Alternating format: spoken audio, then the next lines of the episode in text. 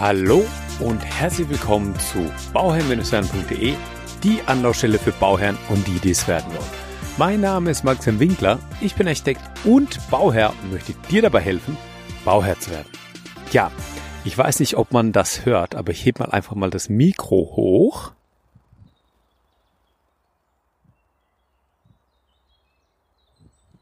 In der Hoffnung, dass man auch das Vogelgezwitscher hört. bekanntlich, bekanntlich nehme ich am liebsten meine Folgen mobil auf. Bekanntlich gehe ich dafür am liebsten meine, mit meiner Tochter umgeschnallt ähm, in die Trage in den Wald. Und während sie schläft, kann ich mir meine Gedanken machen, meine Gedanken sortieren und dann einfach eine Aufnahme starten. Und das am besten im Wald. Der Wald, den habe ich wiederentdeckt in Zeiten von der Corona-Krise. Davor war ich eigentlich sehr gerne oder mehr eigentlich in äh, auf Feldern spazieren. Aber dadurch, dass da am Anfang der Corona-Krise die die Windgeschwindigkeit und und das war ein bisschen bisschen kälter und alles nicht so nicht so nett, wie es jetzt ist mittlerweile, ähm, habe ich mich mal in den Wald getraut. Und zwar mal für zwei Stunden in den Wald getraut. Und das macht etwas mit einem und das finde ich echt toll. Ja, deswegen nehme ich am liebsten mittlerweile eigentlich im Wald auf. Meine Tochter schläft zwei bis drei Stunden an meinem Körper. Ich habe zwei bis drei Stunden, in der Regel sind es so zwei bis, ja, in der Regel sind es zweieinhalb Stunden eigentlich. Zweieinhalb bis drei Stunden. Ähm, wo ich dann Zeit habe, mich mit solchen Sachen zu beschäftigen. Auch selbst Podcasts zu hören mein, mir meine Gedanken zu machen zu einer Podcast-Folge, zu brainstormen und dann einfach mal irgendwann mal das Mikrofon auszupacken, das Mikrofon anzuschließen und den Record-Button zu drücken. Und das mache ich jetzt. Und zwar mit einer Folge, die, wie ich denke, sehr interessant ist für sehr viele, aber viele es gar nicht wissen, dass es sehr interessant sein kann. Weil das ein Thema ist, das man vielleicht auch gerne mal, ja, wegnimmt, sich nicht anschaut, nicht anschauen möchte. Es ist noch so weit weg. Wofür brauche ich das? Das brauche ich doch nicht. Das betrifft mich eh nicht. Es geht um das Thema der Barrierefreiheit. Ist es sinnvoll oder unsinnig, Barrierefreiheit beim Hausbau, bei der Hausbauplanung zu berücksichtigen oder nicht? Welche Möglichkeiten gibt es dabei? Welche Tipps gibt es dabei für die Barrierefreiheit? Und wie kann ich das einfach umsetzen? Meine Gedanken dazu, meine Ideen dazu in dieser Folge. Also viel Spaß dabei. Ich starte genau gleich rein und zwar ist es sinnvoll, barrierefrei zu planen. Meiner Meinung nach, ja. die, die, die Antwort ist leicht zu treffen. Meiner Meinung nach ja, weil ähm, es ist immer sinnvoll, barrierefrei zu planen, weil wir dadurch in die Zukunft denken. Wir müssen uns einfach überlegen, welchen Lebenszyklus unser Haus hat, wie lange das Haus stehen soll. Ein Haus wird in der Regel ja, wenn man jetzt beim Gebäudewert, äh, bei der, bei der Gebäudebewertung ist, wenn wir jetzt bei der Gebäudebewertung sind, wird ein Haus auf 80 bis 100 Jahre ausgelegt. Ja, 80 bis 100 Jahre. Ein Lebenszyklus eines Hauses beträgt in der Regel 30 bis 40 Jahre. Nach 30 bis 40 Jahren sollte ich zumindest einiges wieder was, ein, einiges wieder machen. Thema Fassade, Thema Fenster, Dach, Heizung etc. etc. Und wenn ich das nicht mache, wenn ich nicht konstant äh, meinen gepflegten Bauunterhalt habe, dann bekomme ich einfach einen Stau, einen Renovierungsstau, einen Instandhaltungsstau und dieser Stau muss ausgeglichen werden. In diesem Sinne betrachten wir ja unser Gebäude auf eine ganz, ganz lange Zeit, über eine ganz, ganz lange Zeit Zeitspanne. Und diese lange Zeitspanne, also gehen wir mal von 30 Jahren aus. Der durchschnittliche Bauherr baut, ja, Mitte, Ende 20. Ich sag mal 30. Das heißt, nach 30 Jahren ist das Gebäude 30, nach 30 Jahren ist das Gebäude 30 Jahre alt. Logisch. Nach 30 Jahren bist du als Bauherr 60. Vielleicht hast du auch mit 35 gebaut oder fängst mit 35 Jahren an zu bauen, dann bist du 65. Und wenn du 65 bist, dann ist Barrierefreiheit vielleicht noch nicht das Thema, vielleicht erst in 10, 15 Jahren. Aber was passiert, wenn irgendwas passiert in diesen 30 Jahren? Dir, deiner Frau, deinen Kindern, wem auch immer. Auf einmal wird dann die Barrierefreiheit das Wichtigste in dem Haus von der Priorität, wo man eigentlich dem gar keine Priorität zugegeben hat. Und mein Ansatz oder mein Gedanke ist es, das einfach zu berücksichtigen. Und zwar, dass man, also das ist mein, mein Tipp auch, mein erster Tipp an dieser Stelle, dass man ein ähm, System schafft oder eine Möglichkeit schafft, dass man Sachen vorsieht, die nicht ausführt, aber vorsieht. Und diese Sachen, die können ganz unterschiedlich sein. Das können, das kann alles Mögliche sein, ja, was man dann macht. Aufzug und so weiter. Wir kommen nochmal dazu drauf. Aber dass man das zumindest schon mal im Hinterkopf hat, was kommen könnte. Und dass man auf die Barrieren, die man gerade hat beim Haus, dass man darauf zumindest auch eine Antwort hat. Oder, es muss keine fertige Antwort sein, oder zumindest hat man sich Gedanken gemacht und lebt dann damit. Eine Antwort kann es sein, dass man sich einfach überlegt, wenn ich jetzt einen Hauseingang habe und ich habe fünf Stufen, um das Haus zu betreten, dass ich mir einfach Gedanken mache, wie kann ich diese fünf Stufen überbrücken, wenn ich im Rollstuhl sitze? Wie kann ich diese fünf Stufen über, überbrücken, einfach überbrücken, wenn ich geh eingeschränkt bin, so dass ich einen Stock brauche und für eine Stufe so viel Kraft aufwenden muss, wie ich sonst eigentlich nur beim äh, Ultra-Workout, wenn ich meine Squats und Dips und, und äh, Bankdrücken mache und so weiter alles zusammennehme. Also sprich, ich bin so eingeschränkt, dass ich da viel Energie drauf verwenden muss, um diese paar Stufen zu überqueren. Wie, können, wie kann ich das lösen? Oder kann es, die, die erste Antwort, die dann immer kommt, ist ja, ich mache einfach eine Rampe hin. Jetzt muss man einfach wissen, was eine Rampe bedeutet. Und nicht umsonst ist, ähm, gibt es für die Barrierefreiheit ja eine eigene DIN oder mehrere DIN-Normen, die ähm, beinhalten zum Beispiel auch die Aussage dazu, wie eine barrierefreie Rampe ausschauen muss. Und diese barrierefreie Rampe hat eine gewisse Neigung von sechs Prozent und muss alle sechs Meter ein Podest haben von, also sechs laufende Meter, von ähm, eineinhalb Metern. Deswegen sehen die Rampen so aus, wie sie aussehen in den öffentlichen Gebäuden. Wieso, hatte, wieso, ist, wieso das Ganze? Weil wenn du das mit deiner eigenen Kraft, also mit deinen eigenen Händen machen musst, dich da hoch bewegen musst, dann brauchst du auch mal eine Verschnaufpause. Und dieses Podest sorgt dafür, dass du dich einfach mit deinem Rollstuhl, ja, einfach dich einfach mal hinstellen kannst und dann mal verschnaufen kannst und dann weitergehen kannst oder weiterfahren kannst. Ähm, sagt man natürlich, ja gut, aber dann habe ich jemand, der mir da hilft und dann hast du das wirklich. Kannst du das zu 100 Prozent garantieren, dass du immer jemand hast und dabei haben wirst, falls du in einem Rollstuhl bist? Nein, das kannst du nie natürlich sagen. Kannst du nie natürlich machen. Und du bist natürlich immer dann abgesichert, wenn du auch, wenn du auch die Möglichkeit hast, das einfach umzusetzen. Ja, alleine. Ja. Und allein diese Rampe, wenn man überlegt, wie viele laufende Meter man braucht, um eine Höhe von selbst 80 Zentimeter zu überwinden, das ist der Wahnsinn. So viel Platz hat man gar nicht da auf seinem Grundstück, um diese 80 Zentimeter Höhe mit einer Rampe zu überwinden. Und deswegen muss man sich einfach überlegen, wie man das anders lösen kann. Vielleicht kriegt man das so gelöst, dass man einfach nicht über den Hauseingang, sondern über, dann über den Garten reinkommt.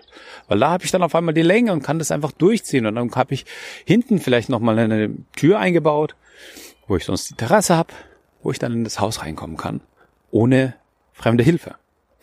Und vorne habe ich vielleicht eine Rampe, wo ich fremde Hilfe brauche. Könnte ja sein, könnte ja eine Lösungs, könnte ja ein Lösungsansatz sein. Es ist ja gut möglich. Die nächste Frage ist, die man sich stellt, ähm, was, was ist überhaupt Barrierefreiheit? Was bedeutet das? Ja, Es gibt ja nicht nur den Fall, dass ich im Rollstuhl bin, wie ich auch schon gesagt habe, sondern auch den Fall, dass ich einfach geh eingeschränkt bin. Dass ich, ähm, dass meine Augen nicht mehr so fit sind, wie sie sein sollten und dass ich Probleme mit meinen Augen habe. Und dann müsste man, und dann braucht man einfach eine Lösung, wie man das, das handhabt. Für die Augen ist die Lösung immer Kontraste. Ja, also starke Kontraste, schwarz-weiß Kontraste nehme ich am besten wahr. Ja, ähm, alles Ton in Ton zu streichen, alles in einer Farbe zu haben, ist für das Auge negativ.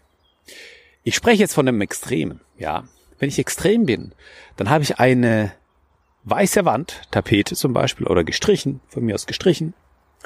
Wer macht heutzutage schon Tapeten? Eine weiße Wand und der Lichtschalter sind auch weiß. Das ist für das Auge schlecht. Das erkennt das Auge nicht. Deswegen verwende ich dann, also wenn ich jetzt nach der reinen Lehre gehe, verwende ich dann schwarze Schalter. Schwarze Lichtschalter, damit ich den höchsten Kontrast habe. Und dann an die Lichtschalter lang kann. Ähm, Barrierefreiheit bedeutet aber auch, dass ich zum Beispiel die Rohläden nicht mehr von Hand öffne, was ja heutzutage aber schon Standard ist, aber das, was ich zum Beispiel bei einer, bei einer Sanierung vielleicht berücksichtigen müsste, dass ich das, dass ich die Rohläden, ja, elektrisch angesteuert haben möchte. Barrierefreiheit bedeutet auch, dass ich genügend Breite für die Türen habe, also nicht nur die Wohnungseingangstür, sondern dass ich überall ähm, meine 90 Zentimeter brauche, um mit dem Rollstuhl durchzukommen. Und das Allermindeste einmal ein Meter brauche, um mit meinem Rollstuhl mich umzudrehen. Am besten 1,50. Also in der Regel sind es 1,50 mal 1,50, was ich in öffentlichen Gebäuden brauche, vor Fahrstühlen ähm, etc., damit ich mich mit dem Rollstuhl einmal um die eigene Körperachse drehen kann. Ja. Und ein barrierefreies Bad sieht ganz anders aus wenn es barrierefrei ist, als wenn das es nicht ist. Zum Glück haben wir mittlerweile Bäder, die sind von der Quadratmetergröße jetzt nicht bei vier oder fünf Quadratmetern, sondern liegen dabei 12, 13, 15, 18 Quadratmetern, die Bäder. Und ähm, ermöglichen, also wenn ich, wenn ich, ich sag mal so, wenn ich ein Luxusbad habe, habe ich in der Regel eine ebenerdige Dusche. Die ist barrierefrei. Check. Ich habe genug Platz zwischen Dusche und Wand. Barrierefrei. Check. Ich habe genug Platz vor der Badewanne, um aus dem Rollstuhl rauszukommen und in, den, in die Badewanne einzusteigen. Barrierefrei. Check. Und ich habe dann auch genug Platz vor dem WC, neben dem WC, um meine Halterungen, die ich dann benötigen würde, anzubringen und das so zu bewerkstelligen. Barrierefrei, check. Und ich habe auch genug Platz für ein Waschbecken etc. Und dann ähm, muss ich auch einen anderen Spiegel montieren, aber das sind ja so Kleinigkeiten. Das sind ja Kleinigkeiten. Also diese sekundären Mittel, die, die kann ich schon alle nachrüsten. Das, was ich nicht nachrüsten kann, ist einfach eine Wand verschieben. Das geht nicht. Das kann ich nicht machen. Ich kann aber auch, ich kann aber auch gleichzeitig so planen, dass ich Wände leichte Wände, leichte Wände wegnehmen kann, verschieben kann, wenn ich den Bedarf hätte. Das ist natürlich eine, ein, ein starker Eingriff in die Bausubstanz, aber wenn es das erfordern würde, dann könnte ich das immer noch machen. Kann ich nicht machen, wenn das natürlich eine Betonwand ist oder sowas. Also kann ich machen, aber mit, mit nochmal deutlich mehr Aufwand. Mit nochmal deutlich mehr Aufwand.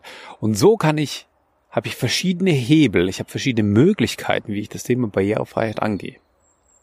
Und ich sage nicht, dass ihr jetzt alle bitte schwarze Schalter verwenden solltet und weiße Wände, damit ihr den höchsten Kontrast habt, sondern einfach nur euch darauf vorzubereiten, weil ganz ehrlich, wenn ich wirklich Probleme mit den Augen habe und ich merke, dass mir dieser Kontrast fehlt, ist es das einfachste, diese Schalterabdeckung auszutauschen gegen eine dunklere oder eine schwarze, um diesen Kontrast zu bekommen. Das ist wirklich das Einfachste, was ich mache. Also das ist ja kein Problem. Das ist ja das Kleinste, was gibt. Ich will damit nur aufzeigen, welche Gedanken es einfach gibt zu dem Thema.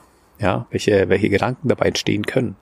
Und wenn ich einfach eine weiße Wand habe, weiße, weiße Tür und weißen Lichtschalter, dann und ich habe einfach Probleme mit Augen, dann ist es für mich schwierig, da denn die Öffnung zu finden und dann das Licht anzumachen. Das ist aber vielen einfach nicht bewusst. So, gehen wir weiter. Was kann ich denn machen? Denn in der Regel habe ich ja kein Bungalow. Die Bungalows aus den 70ern, 80ern, die gibt es ja fast nicht mehr. Also im, im Neubaubereich, weil einfach die Flächen, also die, die, die Grundstückspreise so hoch sind und die für, für das Geld, ja, ich da nicht so richtig was hinbekomme ähm, oder viel, viel zahlen muss. Was mache ich denn, wenn ich jetzt das Geschoss, das nächste Geschoss erreichen möchte? Treppenlift. Gräuslich, hässlich und nicht schön. So, aber wenn doch, was mache ich da? Ein Treppenlift funktioniert am besten, wenn, er ein, wenn du eine einfach gerade Treppe hast. Eine Treppe funktioniert aber am einfachsten, wenn sie einfach ist. Eine einfache Treppe ist für mich eine einfach gerade Treppe. Ohne Podest, ohne nix, die geht gerade hoch. Ich habe keine Probleme, Möbel hochzutragen. Ich habe keine Probleme, mir, mich, mich selbst da hochzutragen und ich habe keine Probleme, da irgendwie einen Treppenlift anbauen, äh, anzubauen, wenn, wenn, das da, wenn es denn sein müsste. Denn ich würde, und das ist wirklich auch ein Tipp, den ich jedem Bauherr gebe, ich würde immer versuchen, ich würde immer versuchen, im Erdgeschoss beispielsweise, wenn wir jetzt im Erdgeschoss sind, eine Abstellkammer zu machen mit einer Abmessung von 1,50 Meter auf 1,50 Meter ungefähr. Gerne 2 Meter mal 1,50 Meter. Und im Obergeschoss, also in, in, in, in den Geschossen drüber, an der gleichen Stelle, auch die gleiche Abstellkammer in der, mit der gleichen, mit den gleichen Abmessungen zu machen. Ins Obergeschoss und ins Dachgeschoss, wenn nötig. Und Kellergeschoss natürlich auch, wenn ich einen Keller habe. Und was würde ich dann machen? Ich würde in diesem Bereich die Betondecke aussparen, dass ich da keine Betondecke habe, so dass ich einen Schacht erstmal habe mit jeweils einer Tür. Und diesen Schacht würde ich dann einfach mit, ähm, also die, die, die Decke mit, mit Holz herstellen. Ja. Einfach aus dem Grunde, dass wenn ich nach 20, 30, 40 Jahren oder vielleicht auch noch fünf Jahren die Notwendigkeit hätte, einen Aufzug in das Gebäude reinzunehmen, hätte ich dafür den notwendigen Schacht von zwei Meter oder mindestens von 1,50 Meter auf 1,50 Meter und könnte somit barrierefrei von Geschoss zu Geschoss kommen und würde dann nur auf eine Abstellkammer in jedem Geschoss verzichten. Das ist etwas, was so einfach umzusetzen ist, weil du, ja, die Abstellkammer, die, die, die darfst du eh immer haben. Ja, das ist ja kein Problem, irgendwie eine Abstellkammer zu haben, die wird eh immer gefüllt. Aber die Möglichkeit, im Nachhinein noch einen Aufzug in das Haus mit einzubauen, das haben sehr, sehr wenige. Was dann meistens kommt, ist einfach ein Aufzug, der von außen dran geklatscht wird. Am besten eine Stahl-Glas-Kombination. Das sieht nicht nur scheußlich aus, es ist aufwendig, die Konstruktion dafür und es ist teuer. Und es ist deutlich, deutlichst teurer, so einen Aufzug anzubringen, weil du dann natürlich die Wand aufbohren musst oder halt aufsägen musst, um da eine Tür reinzunehmen. Vielleicht hast du da noch mal Beton drin, einen Ringanker oder sonstige Überraschungen, die du dann überwältigen musst, überwinden musst. Das kostet nicht nur Zeit, Staub und Geld, das ist auch nicht schön. Und mit diesem einfachen Trick kannst du ganz einfach hingehen und deine, auf deine Abstellkammern verzichten und hast einen Aufzug im Innenbereich. Ideal. Ideal. Was kannst du noch machen, um deine Barrierefreiheit vorzubeugen? Natürlich die erwähnte Dusche, dass sie einfach ebenerdig ist, dass du keine Hürde hast, um in die Dusche reinzukommen. Ich würde im Badezimmer natürlich darauf achten, dass ich da ja, dass ich da genug habe. Ich würde im Schlafzimmer ähm, auch schauen, dass ich da genug äh, Platz habe zwischen ähm, Bett und Wand, dass ich da auch gut in das in das in, in das Bett kommen kann. Ja, und wenn ich dann ein gutes gute Möglichkeit habe, in das Bett zu kommen, ich habe gute Möglichkeit, mein Badezimmer zu genießen, ins Wohnzimmer zu kommen, damit auch zu arbeiten etc., dann steht um nichts im Wege. Die Küche sollte auch vielleicht nicht zu klein sein, aber ich glaube, das sind einfach also die, die größten Probleme, die bei der Barrierefreiheit entstehen, sind tatsächlich Badezimmer und das Überwinden von den Geschossen beziehungsweise das Ankommen in das Haus oder an das Haus. Das sind die größten Probleme, weil in der Regel habe ich in der Küche und in den anderen Sachen, in den anderen Räumlichkeiten, also Schlafzimmer, Wohnzimmer, Küche etc., habe ich genug, genug, genug ähm, Platz, genug Raumbedarf. Aber um an das Haus zu kommen, um in das Haus zu kommen, um das Geschoss zu überwinden, um im Badezimmer meinen Platz zu haben. Das sind die größten Baustellen. Und da kann man mit den einfachen Tipps einfach drauf achten und das berücksichtigen. Genau, und wenn du bei deinem Projekt Eigenheim nochmal Unterstützung brauchst und denkst, hey, das, was der Maxim da sagt, das hat Hand und Fuß, da möchte ich mit ihm bauen, zögere nicht und schreib mir einfach eine E-Mail an info at bauherr-werden.de dann reden wir miteinander, dann machen wir einen Termin aus, reden miteinander und schauen dann, dass wir gemeinsam dein Haus planen. Und zwar so planen, wie du es haben willst.